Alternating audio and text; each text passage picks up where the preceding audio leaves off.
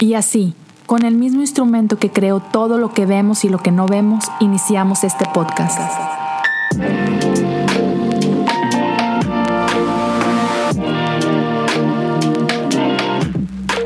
Bienvenidos a Cosas Comunes. ¿Qué onda amigos? Gracias por acompañarme el día de hoy.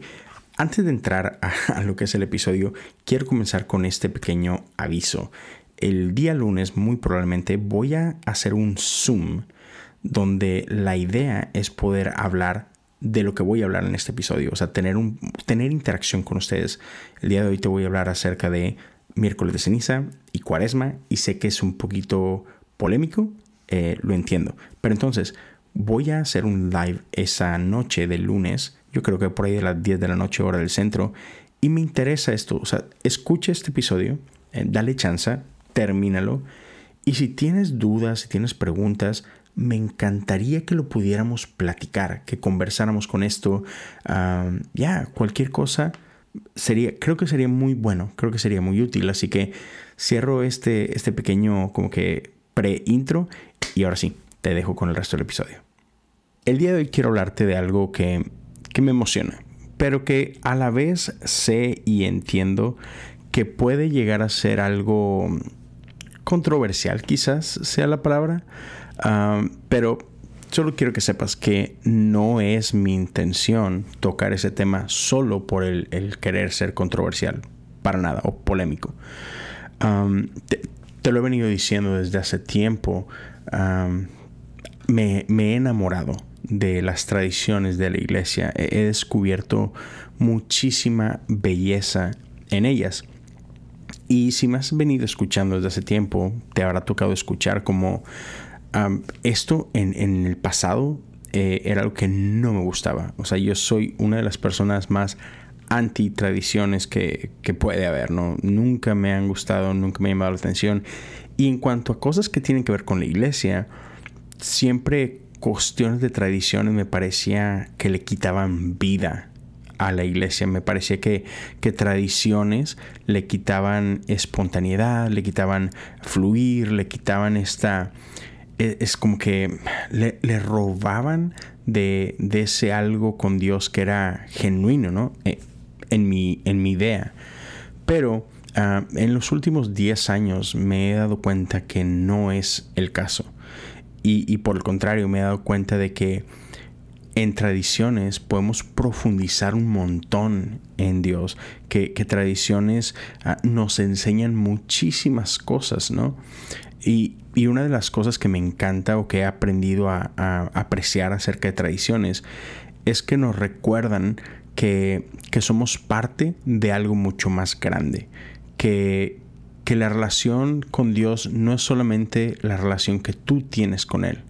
O sea, nuestra fe, aun y cuando es personal, no es individual. Entonces somos parte de un cuerpo, somos parte de la iglesia, ¿no? O sea, no se trata de ti, ni siquiera se trata de tu iglesia local, o sea, eh, esta, esta relación es entre Dios y su pueblo. Entonces, tradiciones me han enseñado mucho esto, que, tiene que ver con la historia de la iglesia, tiene que ver con estos santos que han venido antes de ti. Y por santos no me refiero a estas imágenes, porque muchas veces en, nosotros que somos del pueblo evangélico protestante ah, llamado cristiano, oímos cosas como esto, este tipo de lenguaje de santos, y rápido te vas a la iglesia católica y piensas en estatuas, pinturas, etcétera, ¿no? Piensas en idolatría. Y no me refiero a eso. Santos somos tú y yo. O sea, todos somos santos. Somos. santos son, son los creyentes, ¿no? Entonces, otra vez, se trata de que estamos parados sobre los hombros de aquellos que han caminado antes que nosotros. Entonces, e, e, es, todo ese tipo de cosas me, ha ido enseñando este, lo que son las tradiciones. Y hoy quiero hablarte de, dos tradiciones, y una tiene que ver con la otra, que creo que son mucho, muy importantes, este, que, marcan la pauta eh, de lo que es el, calendario de la iglesia. Y tú sabes, eh, si, ya has oído hasta aquí, hasta el 167, o sea, si este no es el primer episodio que has escuchado, sabes que tengo otros podcasts. Y, uno de ellos es el podcast de Ciclos, que ya está por empezar la segunda temporada. De hecho, tú estás escuchando esto, viernes 12 de febrero. El miércoles 17 inicia la segunda temporada de Ciclos. Y Ciclos es un podcast que tiene que ver con el calendario litúrgico. Y he explicado antes cómo en el calendario de, la iglesia hay temporadas, hay, hay, ciclos y de ahí el nombre, ¿no? Y el calendario de la iglesia no inicia con enero. El calendario de la iglesia inicia con eh, Adviento, que, es, que son estos días antes de Navidad. Entonces, Adviento es así como que es el año nuevo de la iglesia y de ahí vienen diferentes este, ritmos como es, es Adviento, Navidad, Epifanía. Después de Epifanía entramos en Cuaresma. Después de la cuaresma viene el Pentecostés. Y después lo que se le conoce como simplemente tiempo ordinario, ¿no? Y después regresamos a Adviento y se repite el ciclo, ¿no? Entonces, ahorita estamos por comenzar el tiempo de cuaresma.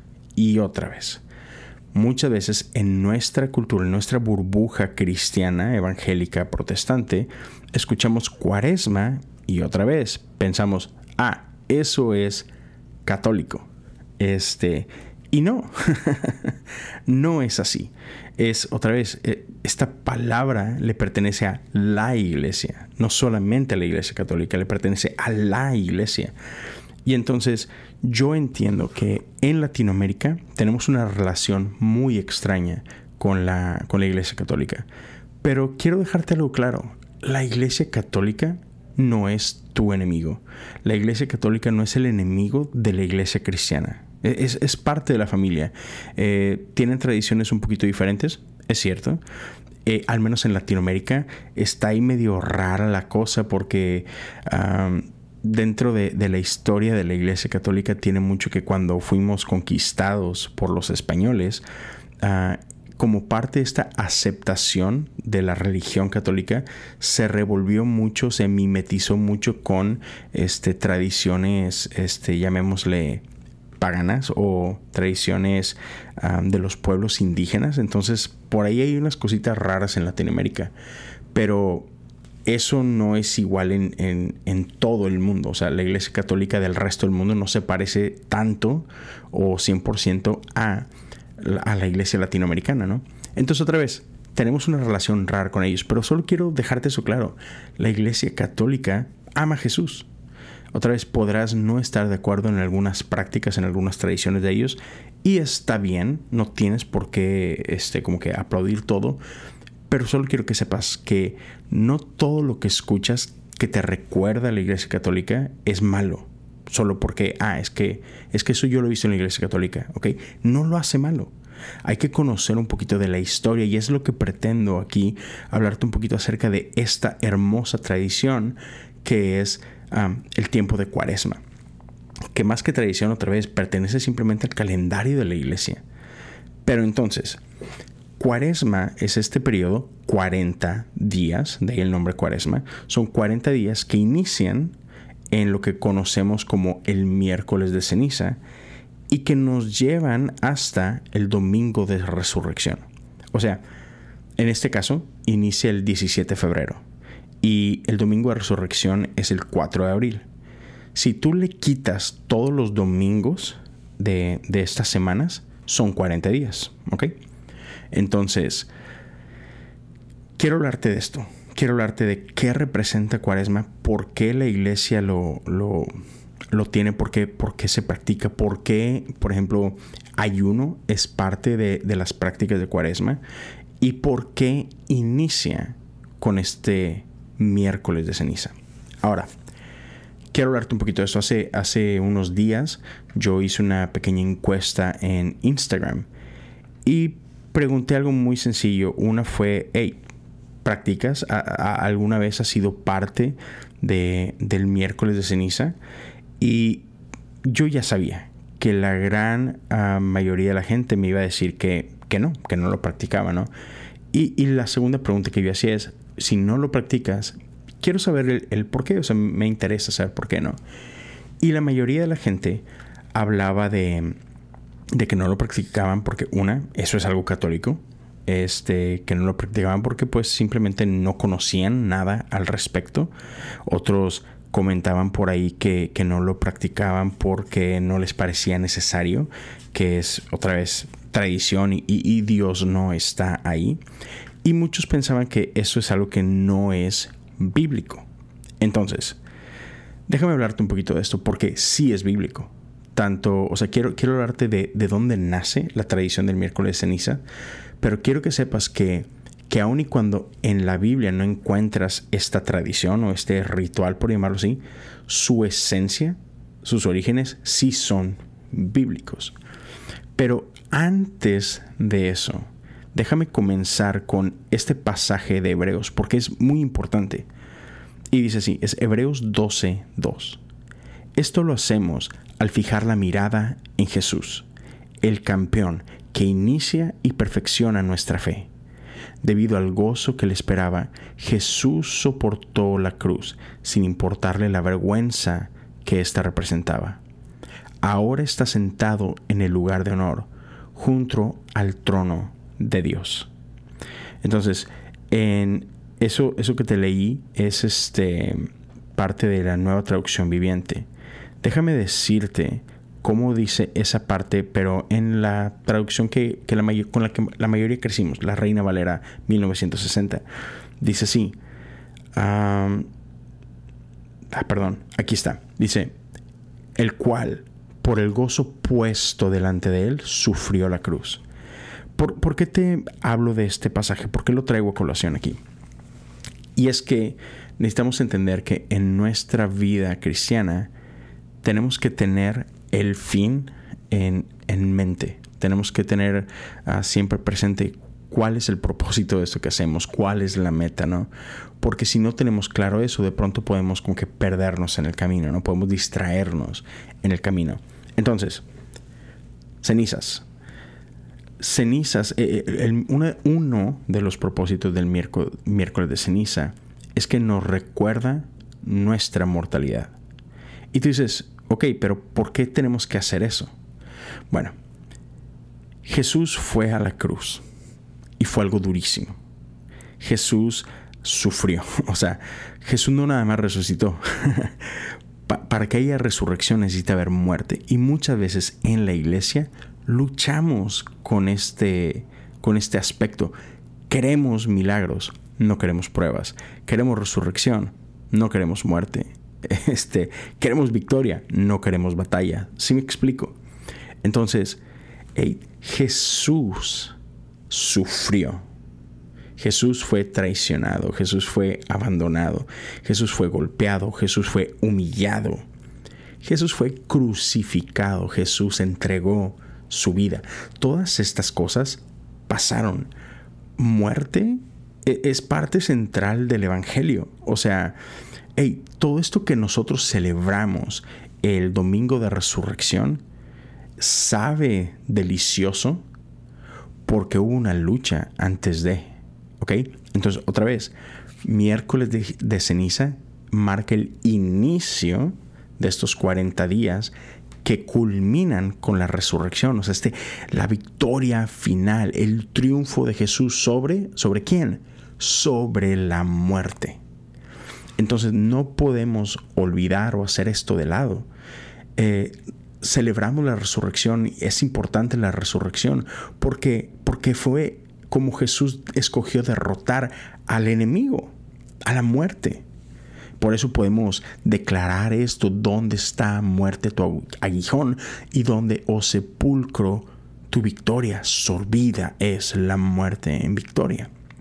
ya es impresionante, o sea, marcó un antes y un después en la historia porque fue algo sin precedentes. Nadie nunca había hecho esto que hizo Jesús, ¿no? Entonces, el miércoles de ceniza recordamos que morimos, recordamos nuestra fragilidad, recordamos que, que experimentamos muerte. ¿Y por qué? Porque eso nos va a ayudar después a celebrar acorde a celebrar con, todas las ganas. O sea, dentro de los ritmos de la iglesia, pasamos por estos tiempos como otra vez, Navidad, Padre, sí, Jesús nació, pero si no preparamos nuestro corazón, eh, y para eso es Adviento, entonces no, no sabe igual. Y podemos, como te mencionaba, si, si perdemos la meta de vista, nos podemos distraer. Y pasa mucho Navidad, ¿no? Nos distraemos con celebrar con regalos y comidas y fiesta y de repente podemos olvidar el... ¿Pero de qué se trata todo esto? Oh, sí, es que Jesús nació. Y, y los días de Adviento, esas semanas previas, esas cuatro semanas antes, son una preparación para poder celebrar adecuadamente que Jesús vino a habitar entre nosotros, que Dios es con nosotros, que la luz vino a brillar en medio de la oscuridad, ¿no? Entonces, en este caso, igual, celebramos resurrección, pero para poder celebrar, ahora sí, perdón la expresión, como Dios manda, tenemos que recordar por qué estamos celebrando, por qué vale la pena y por qué es, por qué es importante esta celebración. Entonces, otra vez, recordamos que muerte tiene parte aquí. Entonces recordamos el, el miércoles de ceniza que, que nosotros somos frágiles, que experimentamos muerte. ¿Ok?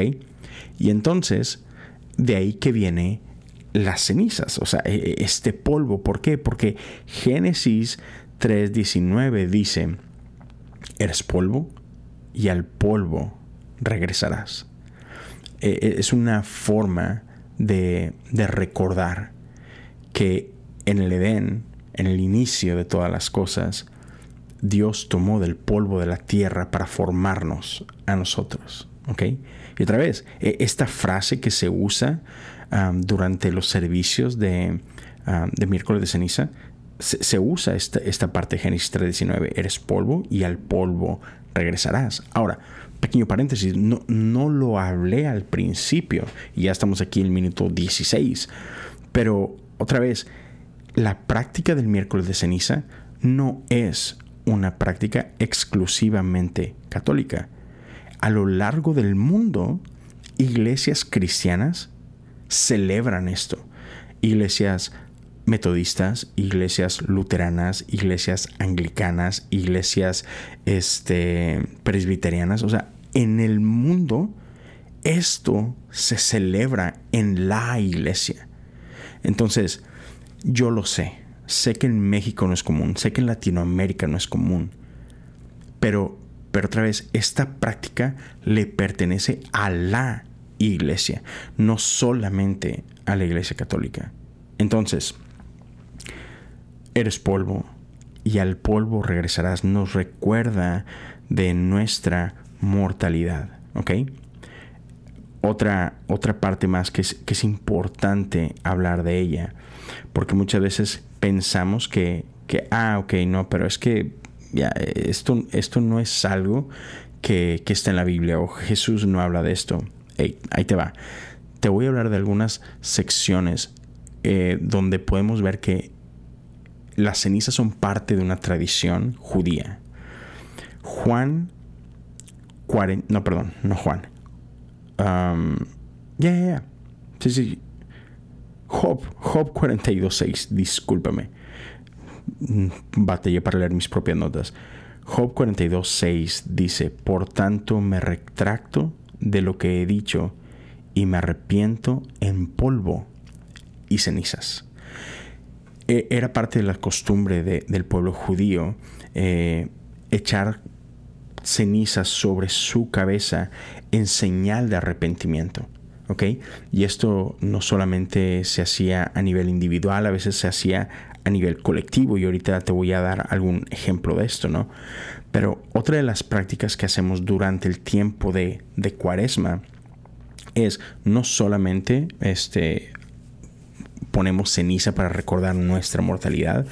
Otra de las cosas que hacemos es que practicamos arrepentimiento durante este tiempo. O sea, e, es, un tiempo en el que recordamos que, Jesús vino a transformar nuestras vidas, que Jesús vino a cambiar ah, todo lo que somos nuestro corazón. O sea, vinimos a experimentar que pasamos de, de tinieblas a luz, que pasamos de muerte a vida y, recordamos y somos conscientes que somos llamados a arrepentirnos, a transformar nuestra manera de pensar, a cambiar nuestros caminos.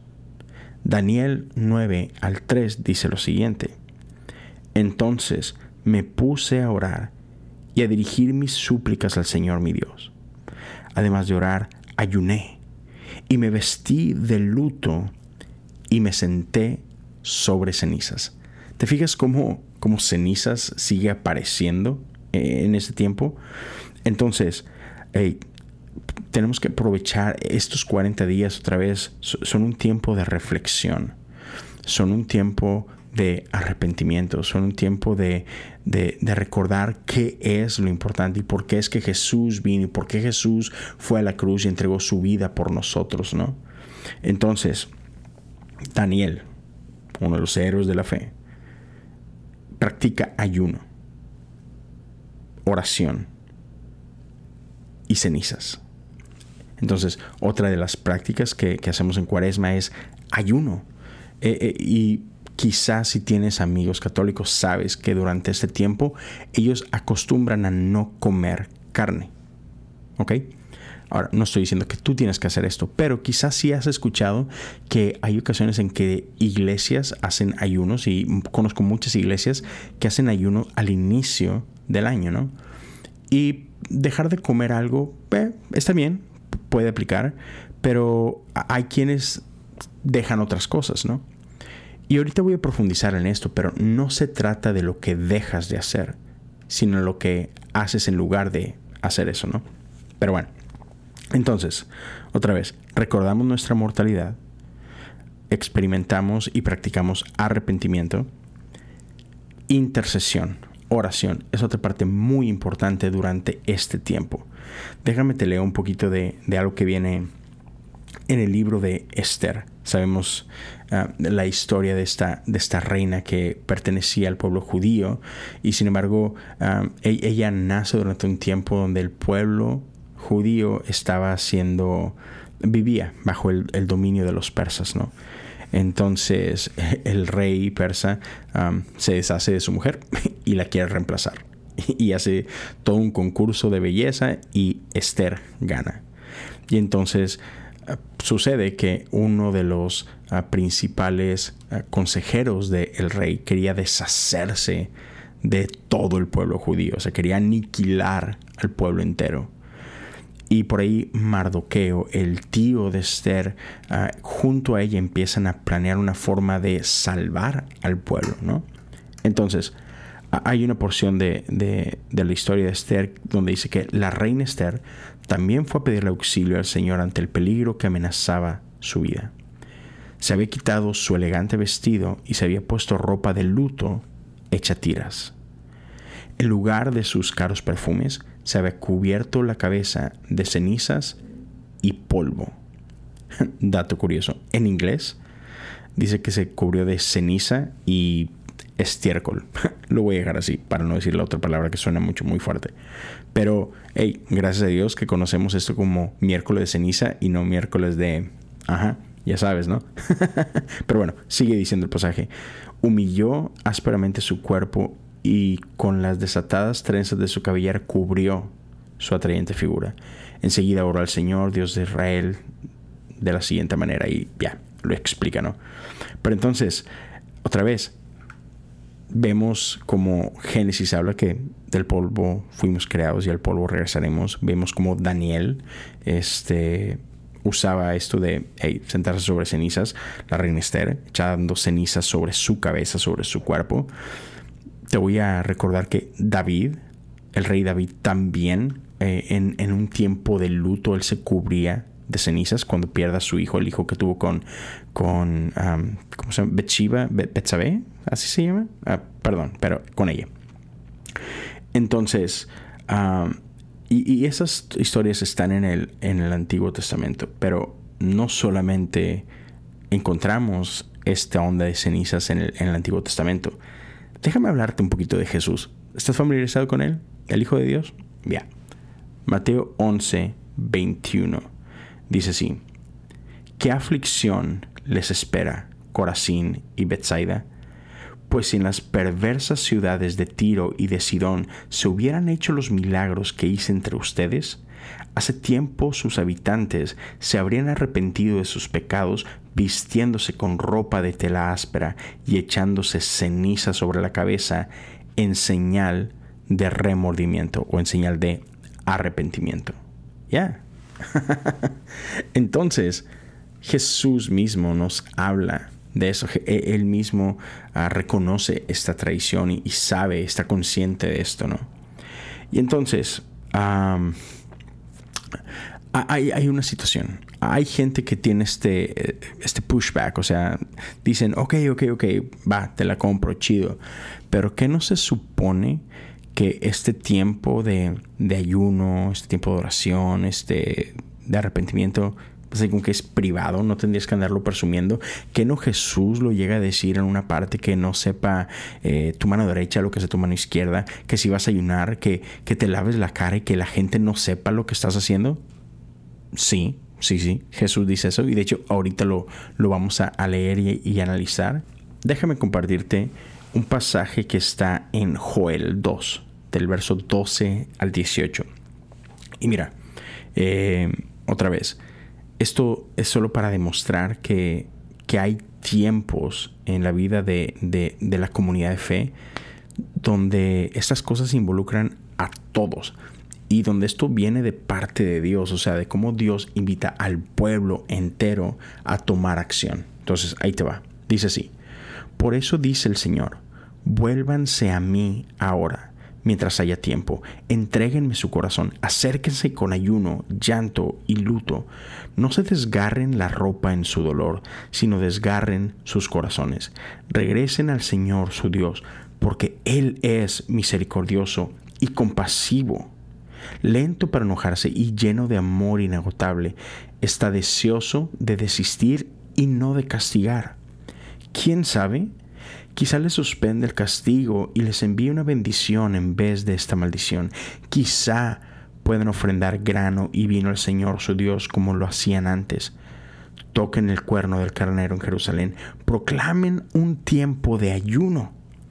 Convoquen al pueblo a una reunión solemne. Reúnan a toda la gente, ancianos, niños y aún a los bebés. Llamen al novio de su habitación y a la novia de su cuarto de espera que los sacerdotes, quienes sirven en la presencia del Señor, se levanten y lloren entre la entrada del templo y el altar, que oren. Perdona a tu pueblo, Señor. No permitas que tu preciada posesión se convierta en objeto de burla.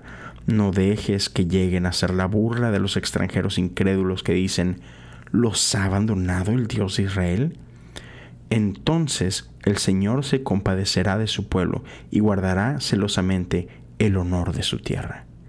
Entonces te das cuenta cómo este es un acto comunal de arrepentimiento y súplica.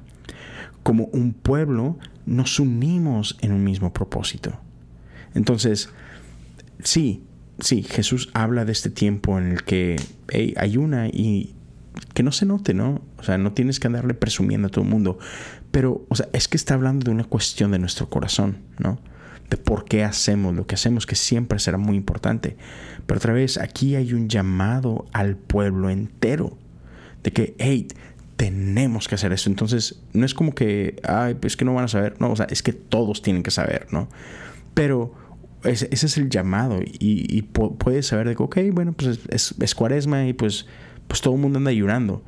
Pero no andas ahí todo, ay, es que me siento mal, es porque estoy ayunando. O sea, no, e-, esa es la parte donde, o sea, el problema no es que el otro sepa que estás ayunando, no, es que no tengas que andarte ahí como que mendigando, este, que, que alguien te diga algo, ¿no? que alguien note, uy, mira, este vato es bien santo, él sí está ayunando y yo no. O sea, es de eso de lo que no se trata, no que no ayunes, ¿no? Entonces, con eso dicho, déjame entrar y ya vamos por terminar, te lo prometo. Quiero, quiero ir cerrando con unas cosas que me encantan, que tienen que ver directamente con Jesús y Jesús, cosas a las que Jesús nos invita que son parte central de este rollo que llamamos cuaresma. Mateo 6, 1 al 6 y luego 16 al 18 dice lo siguiente. Tengan cuidado no hagan sus buenas acciones en público para que los demás los admiren, porque perderán la recompensa de su Padre que está en el cielo. Otra vez, es justo lo que venía hablando hace unos momentos, ¿no? Pero entonces, pon atención a estas palabras de Jesús. Dice, cuando le des a alguien que pasa necesidad, no hagas lo que hacen los hipócritas que tocan la trompeta en las sinagogas y en las calles para llamar la atención a sus actos de caridad. Les digo la verdad, no recibirán otra recompensa más que esa. Pero tú, cuando le des a alguien que pasa necesidad, que no sepa tu mano izquierda lo que hace tu derecha, entrega tu ayuda en privado y tu Padre, quien todo lo ve, te recompensará. Pero quiero que pongas atención a esto. Jesús dice, cuando le des a alguien, no si un día le das a alguien, ¿sabes? O sea, Jesús tiene esta expectativa de que, hey, tenemos que dar, tenemos que ser generosos. Esto es lo que somos. Somos generosos. Entonces, cuando lo hagas, no si lo haces, cuando lo hagas. ¿Ok? Ese es el primero. Generosidad. Segunda parte, sigue diciendo Jesús. Cuando ores. No hagas como los hipócritas a quienes les encanta orar en público, en las esquinas de las calles y en las sinagogas donde todos pueden verlos. Les digo la verdad, no recibirán otra recompensa más que esa. Pero tú, cuando ores, apártate a solas, cierra la puerta detrás de ti y ora a tu Padre en privado. Entonces, tu Padre, quien todo lo ve, te recompensará. ¿Te das cuenta? Otra vez, cuando ores, no si oras. Tercero, cuando ayunes, que no sea evidente, porque así hacen los hipócritas, pues tratan de tener una apariencia miserable y andan desarreglados para que la gente los admire por sus ayunos. Les digo la verdad, no recibirán otra recompensa más que esa, pero tú, cuando ayunes, peínate y lávate la cara. Así nadie se dará cuenta de que estás ayunando excepto tu Padre, quien sabe lo que hace en privado y tu Padre, quien todo lo ve, te recompensará. Pero entonces, tres cosas que Jesús nos deja muy claros aquí, esta expectativa que tiene de nosotros. Debemos ser generosos, debemos orar y debemos ayunar.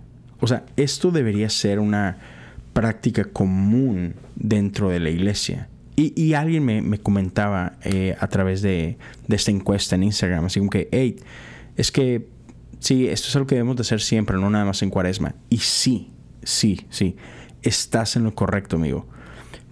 Pero eso no quiere decir que durante ese tiempo no podamos poner un, énfasis este, e, en esto, ¿no? Entonces, otra vez, esta es una muy buena oportunidad para, para aquellos que, que no tienen esta disciplina que, no han hecho de, la oración algo como que de siempre, que no tienen la costumbre de ser generosos o que no tienen la costumbre de ayunar, este es un buen tiempo para iniciar.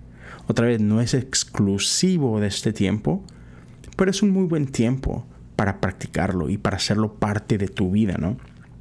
Entonces, si Jesús reconocía que estas cosas eran importantes, creo que nosotros tenemos que ponerles atención.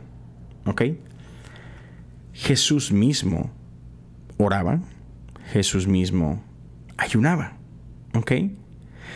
Recordamos uno de, de los momentos cumbres en la vida de Jesús es cuando después de ser bautizado, y escuchar estas increíbles palabras de parte de Dios, este es mi Hijo amado en quien tengo complacencia, la Biblia dice que el Espíritu lo lleva al desierto. ¿Y por cuánto tiempo lo lleva al desierto? Bling, bling, bling. 40 días. El número 40 es un número muy importante en la Biblia. ¿Cuánto tiempo estuvo el pueblo de Israel vagando en el desierto? 40 años. ¿Cuántos días subió Moisés al monte? Donde, en ese lugar donde estuvo en la presencia de Dios y Dios le entrega las tablas de la ley. Acertaste, 40 días. Entonces, eh, este número 40 eh, es bueno en la vida de la iglesia. Eh, las tradiciones de la iglesia tienen una razón de ser, amigos. No, no, ya, no te pelees con ellas, no, no creas que vienen de un lugar malo. Este, tienen bases bíblicas y tienen, otra vez, reconocemos, los padres de la iglesia reconocieron estos ritmos que a Dios le encantaba, eh, entonces ya, lo tomaron. Pero bueno, entonces Jesús va al desierto por 40 días. Y son 40 días donde estuvo ayunando y orando. Y después tiene un encuentro ahí curioso, ¿verdad? Con el diablo. Y sabemos que Jesús fue tentado. Mm, me encanta. Mientras me estaba preparando para esto, mientras estaba estudiando para esto, me, di cuenta de, esto que te estoy por compartir. Sabemos que en el desierto Jesús es tentado con tres diferentes cosas, ¿no? Pero déjame llevarte de regreso al jardín. Me encanta el jardín. Eh, creo que hay tanto que podemos encontrar ahí y descubrir en este lugar. Pero Adán y Eva sabemos que fueron creados en, en, la presencia de Dios, tenían comunión con Dios de una manera increíble, ¿no? Y de pronto sabemos que ellos también fueron tentados por el diablo, ¿no? Por esa serpiente engañosa, ¿no? Y cuando ellos comen de este fruto, hay tres cosas que podemos reconocer ahí. Ah, ellos vieron el fruto, dice la Biblia, que, vieron que era bueno. Entonces, los teólogos nombran a esto como la tentación de la carne. O sea, cuando ellos vieron que, uh, es bueno para comer. Así se le conoce esa, parte, la tentación de la carne.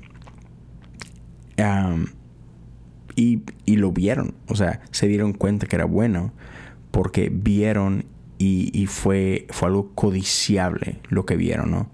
La tentación de los ojos. Y el premio de esto es que si tú comes vas a ser como Dios, vas a conocer la diferencia entre el bien y el mal.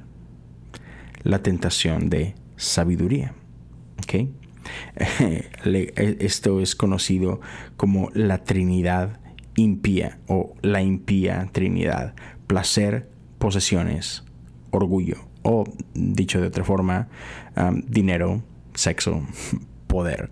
O, como se llama este episodio? la lana, la dama y la fama. ¿Ya? Entonces, e, esta, esta fue la tentación eh, con lo que Adán y Eva fallaron. O sea, Adán y Eva cayeron ante, ante, ya, ante el canto de sirena, ¿no? Sin embargo, donde ellos fallaron, Jesús venció.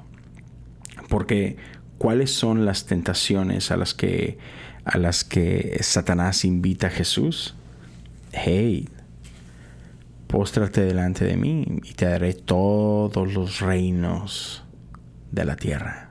Sé que lo subió a un lugar, ¿no? Y así como que mira, mira todo esto. Todo esto es suyo si solo me adoras. La tentación de los ojos. ¿Qué fue lo, lo primero que le dice el diablo? Estoy seguro que debes de tener hambre, ¿no? ¿Por qué no conviertes estas piedras en pan? La tentación de la carne es, hey, satisface tus necesidades, tus placeres. Y al final, arrójate, arrójate de este lugar. Dios va a mandar sus ángeles para que te cuiden. Tentación de orgullo. Ya, yo soy el Hijo de Dios. Tú no sabes quién soy yo. Déjame. Ok, sí, cierto. No, no tengo que ir a la cruz. Todo, puedo demostrar quién soy. Todo el mundo lo puede ver. Ya, orgullo. Entonces, donde Adán y Eva cayeron, Jesús venció. Pero, pero no olvidemos, o sea, Jesús no venció la tentación simplemente por ser el Hijo de Dios.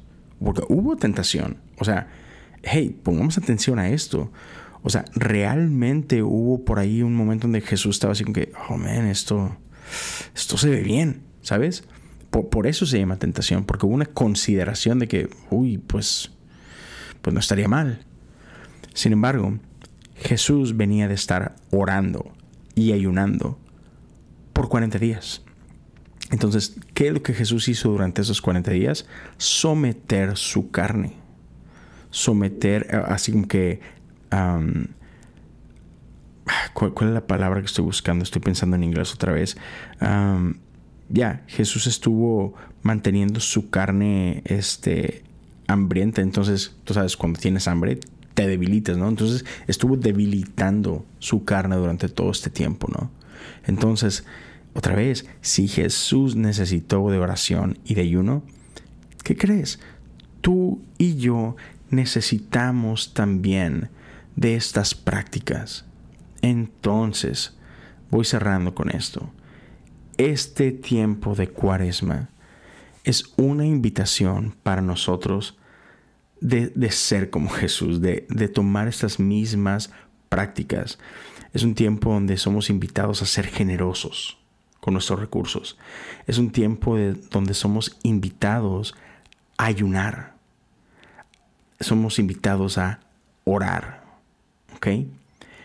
¿Qué hace el ayuno? Combate el placer físico, ¿no? O pone resistencia al placer físico. ¿Qué hace la generosidad? Hey, pone resistencia ante nuestro deseo incontrolable por posesiones. ¿Qué hace la oración? O pone resistencia a la vanidad, al orgullo. Entonces, otra vez, todas estas cosas son sumamente intencionales. Entonces, no, no desechemos estas cosas simplemente porque no las entendemos o porque no las conocemos o porque te han dicho ciertas cosas en el pasado. Quiero invitarte, lee un poco, aprende un poquito de, de, por qué la iglesia hace lo que hace.